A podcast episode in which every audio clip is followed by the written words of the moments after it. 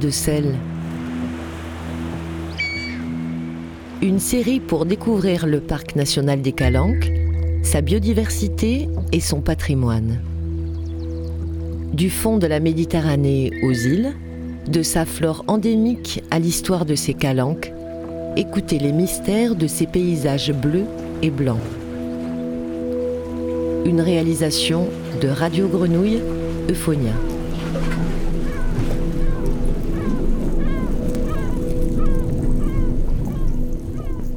Hausse du niveau de la mer et des températures, mortalité de la faune marine, modification de la répartition des espèces et arrivée d'espèces nouvelles.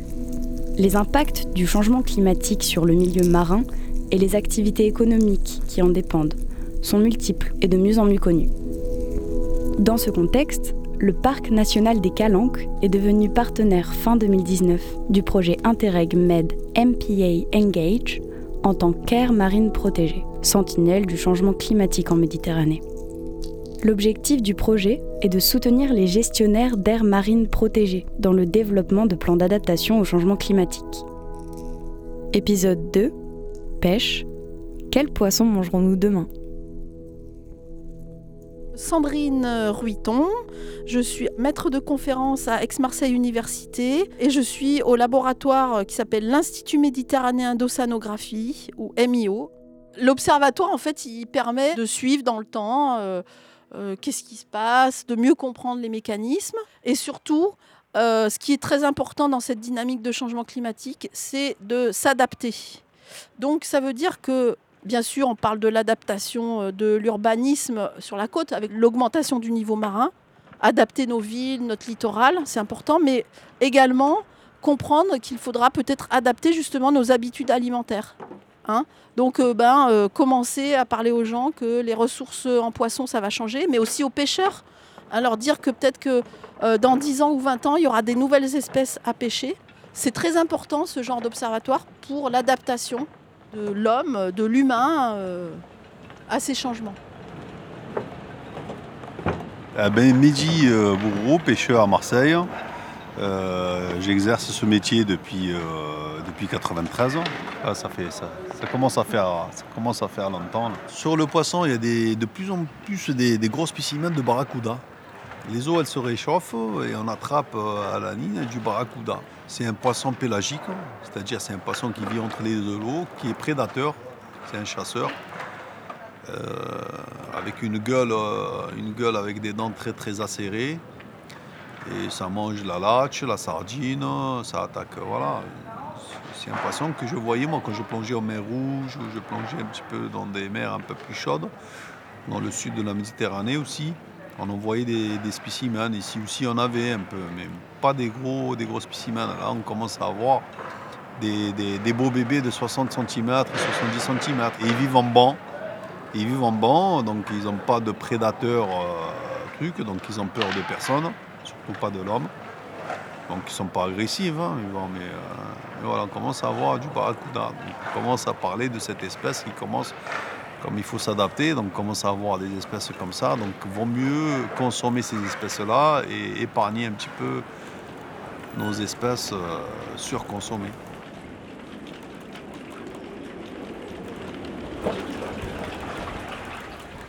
les poissons euh, se déplacent. Euh, les espèces qui sont notamment introduites par le canal de Suez depuis donc, la mer Rouge sont des espèces, elles, aussi tropicales, donc qui vont apprécier l'eau chaude. Et là aussi, dans les zones sud de la Méditerranée, il y a énormément d'espèces invasives, mais qui, jusqu'à présent, euh, se sont cantonnés dans le sud de la Méditerranée. Avec le réchauffement climatique, ce qu'on risque de voir, c'est l'arrivée de ces espèces d'eau chaude qui vont petit à petit remonter le long euh, de, des côtes euh, libanaises, grecques, ensuite italiennes, etc. Et puis arriver en Corse et en France continentale. Alors bien sûr, il y a aussi des larves de poissons qui peuvent être transportées, mais il y a des poissons aventureux qui se déplacent en nageant. Et d'ailleurs, euh, ces espèces euh, tropicales dont on parle, c'est par exemple la rascasse volante ou le poisson lapin euh, ou le poisson flûte. Et eh ben ce sont des espèces qui ont déjà été rarement, mais occasionnellement, observés déjà chez nous. Par exemple, le poisson lapin à Villefranche-sur-Mer, le poisson flûte, il y a eu une ou deux signalisations au planier. Voilà, bon. Des plongeurs ont vu ces poissons ou des pêcheurs ont pêché un individu. Mais jusqu'à présent, on peut dire que ces espèces n'ont pas eu la capacité de s'installer de manière durable chez nous parce que l'eau est certainement trop froide pour qu'ils s'y reproduisent. Donc il y a un ou deux individus aventureux qui sont arrivés là. Et puis bon, l'hiver venant, euh, ils n'ont pas résisté longtemps. Mais ça veut dire que dans l'avenir, étant donné qu'on est dans une dynamique de réchauffement climatique, on va certainement voir arriver ces nouvelles espèces. Élie Daniel, pêcheur professionnel La Ciotat, ancien filet tournant et là on travaille au filet, au palangre. On a pas mal d'espèces qui ont disparu. La galinette, le, sabre, le poisson de sabre, il y, en avait, il, y en avait, il y en avait de partout. Dans les fosses, il y en avait de partout. Sèvreau, tout ce qui est bog, bon il y en a encore, hein, mais tout ce qui est bog, jarret, euh, euh, gavaron, euh, avant quand on calait un filet, un filet à rouger, on le calait juste avant le lever du jour et on le tirait juste après le lever du jour parce qu'on avait peur de, de, faire des grosses amayades. Là maintenant, vous le laisser toute la journée, il y, a plus de poissons. Quoi. Bon, il y a toujours les rougiers, heureusement. Mais... Le merlan, merlan, ça a disparu.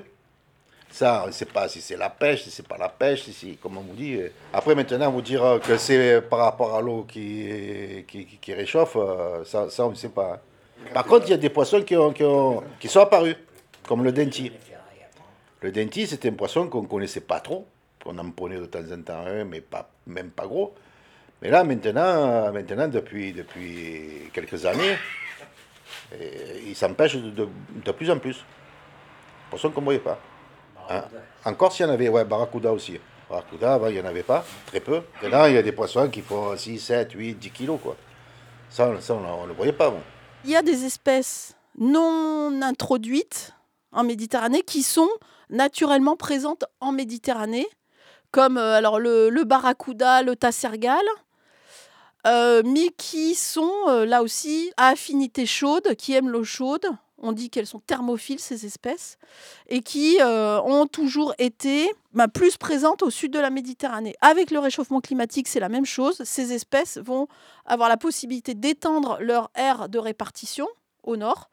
Donc c'est pour ça qu'on voit de plus en plus de barracuda. Alors attention, le barracuda, ne dites pas que c'est une espèce invasive. Non, niveau écologique, on ne considère pas cette espèce comme invasive. C'est juste une espèce méditerranéenne qui est favorisée par le réchauffement climatique et qu'on voit de plus en plus.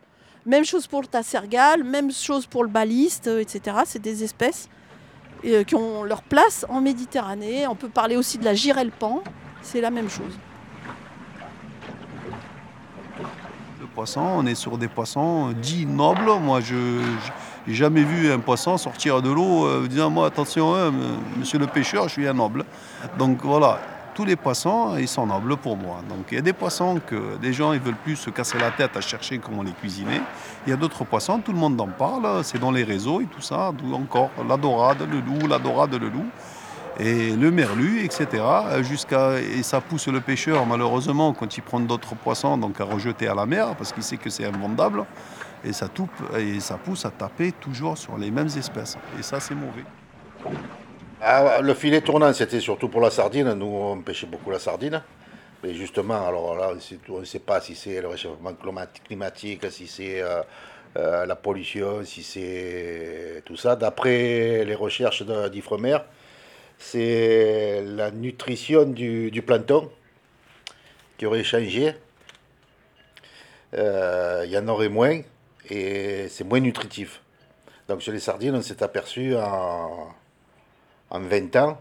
Avant, on prenait du poisson de allez, 25 au kilo. C'est le nombre de poissons au kilo.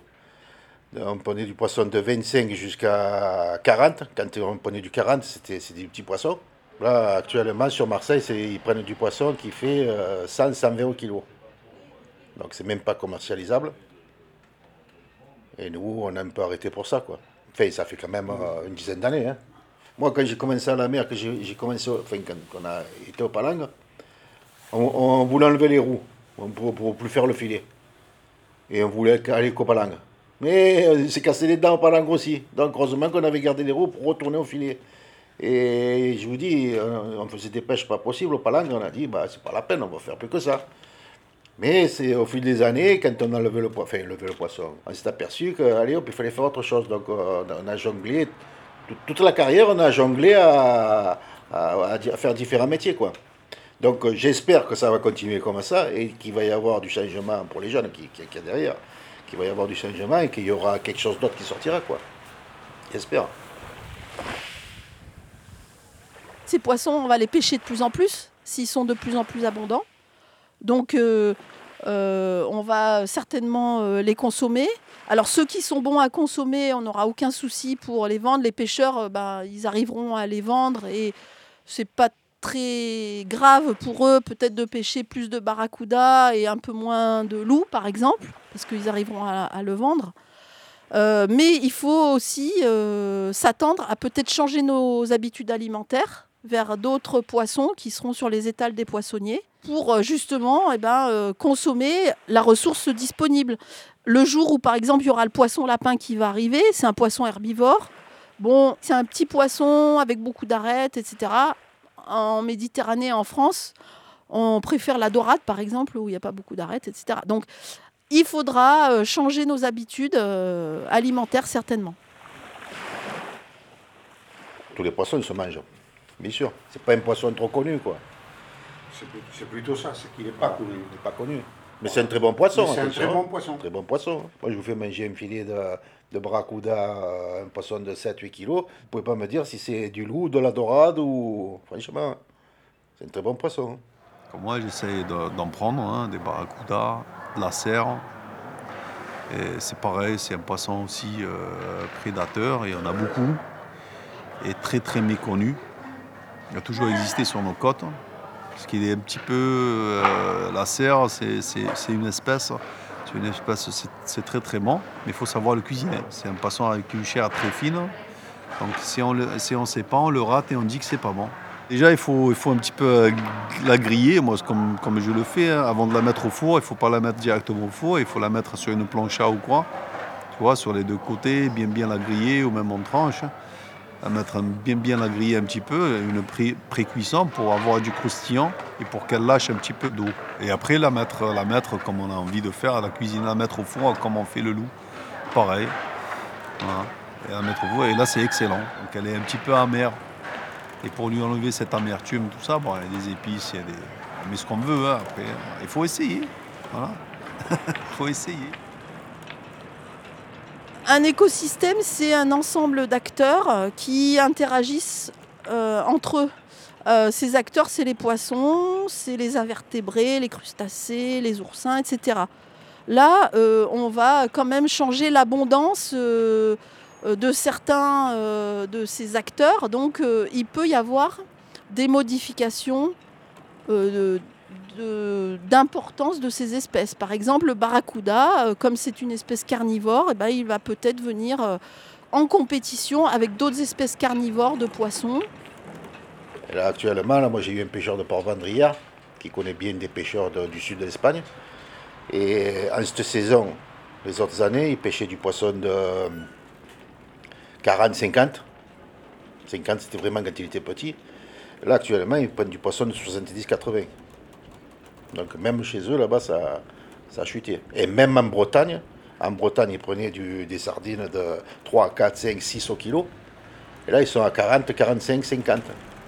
Ça, a vachement, vachement diminué. Maintenant, maintenant, de savoir si c'est la pollution, si c'est la, température de l'eau, ça, on sait rien.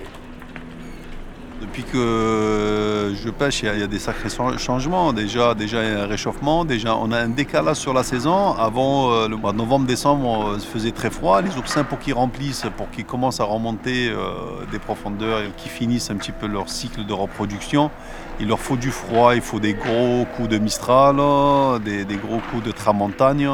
Et là, on a des tendances plutôt à, à des entrées maritimes, à du sud, beaucoup d'est il y a beaucoup de changements en ce qui concerne un petit peu cette météo. C'est euh, la fiabilité, euh, ça tourne tout le temps, chaque deux jours, tous les jours, des fois dans la même journée, on a plusieurs euh, tendances. Au mois de décembre, on se baigne. On avait du mal avant, il fallait être vaillant pour se jeter, passer trois heures dans l'eau pour pêcher les oursins. Maintenant, ça se fait pour ton vie. Hein, mais ça devrait être un peu plus compliqué, mais non.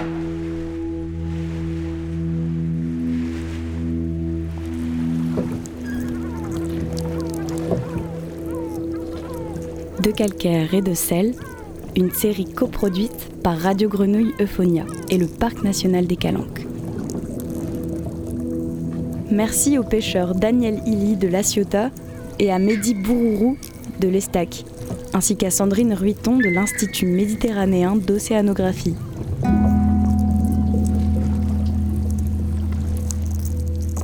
Cet épisode a été produit avec le soutien financier du projet Interreg Med MPA Engage, projet cofinancé par les fonds européens de développement régional. Réalisation Jean-Baptiste Imbert.